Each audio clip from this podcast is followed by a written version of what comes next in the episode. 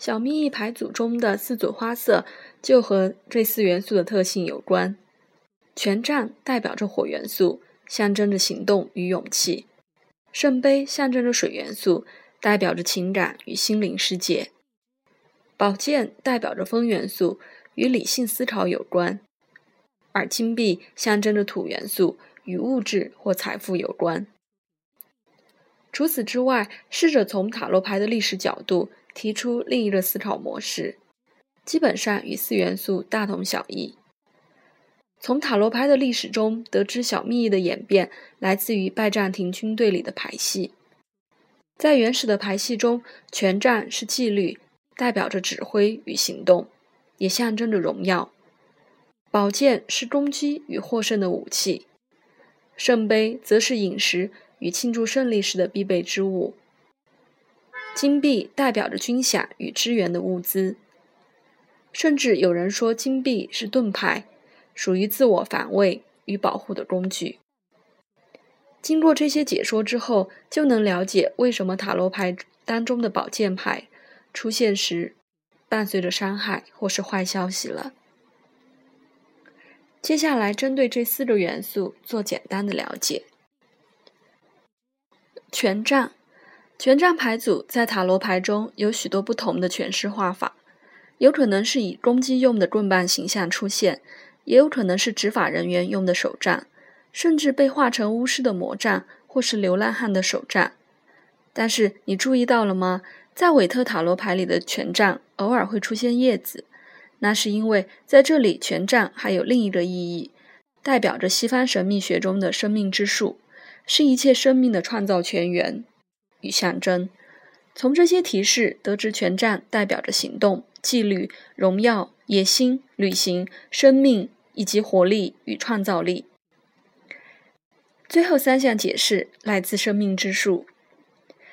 之前也提过，权杖象征着火元素，以及火象星座当中的狮子、白羊、射手，象征着热情、行动和勇气。一般来说，在占卜中，与工作、创造、个人资源有关。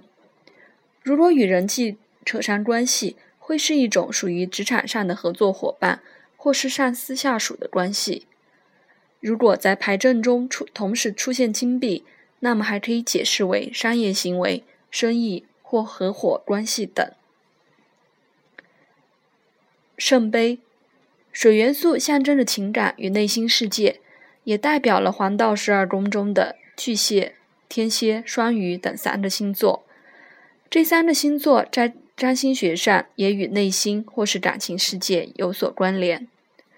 圣杯牌的出现多半与人际关系有关，包括亲密关系、爱情、性爱、家庭关系、社交关系、亲子关系等等。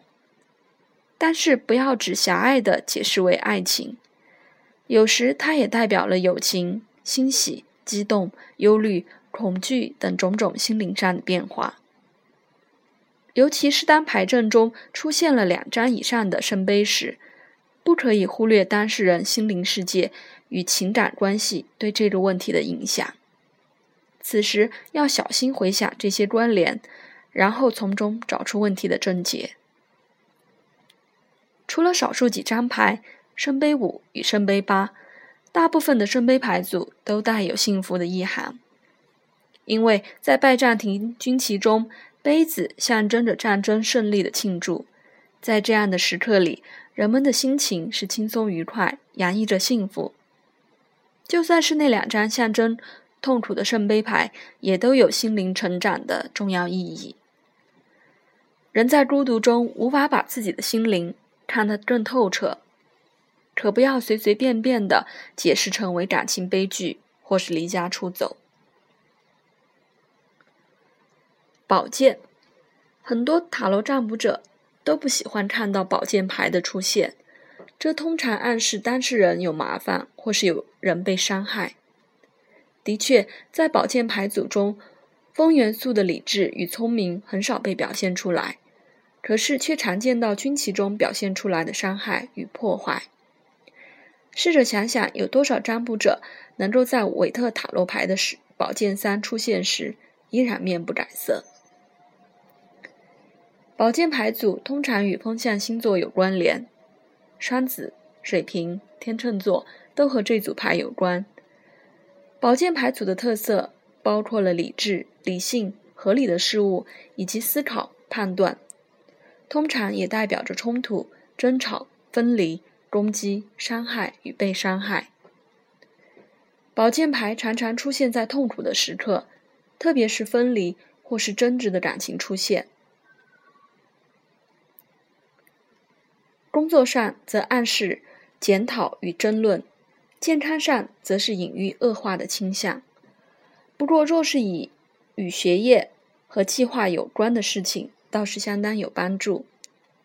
在牌阵中出现两张以上的宝剑牌时，要小心的处理这些当事人的问题，多半相当麻烦。就算表面上风平浪静，但是却不容易厘清。宝剑牌出现在权杖牌附近时，容易出现工作、学业或是计划上的问题。当宝剑牌与圣杯牌同时出现时，多半代表着当事人遇上感情关系的麻烦，或是心灵深处的问题。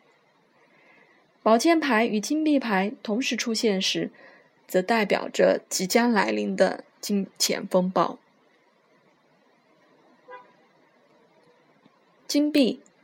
金币牌是小蜜意四组花色中含义最广也最复杂的一组，不但象征着金钱物质，也象征着工作、生意或是实际的生活体验。和这组花色有关的星座包括了金牛、处女、摩羯等土象星座，暗示这个牌组务实与物质的特性。金币牌出现时，与金钱或是工作有关联。也暗示着生活的基本物质需求。值得注意的是，这一组牌比较不具精神性，除非搭配圣杯牌或是宝剑牌。这一组牌的物质性太强，牵绊的特性也很强。如果当事人是一个喜欢自由自在且重视精神生活的人，那么大量的金币牌的出现对他来说是件痛苦。如果是重视物质且很能享受工作或金钱所带来的成就的人，那么或许就能从金币牌中得到幸福。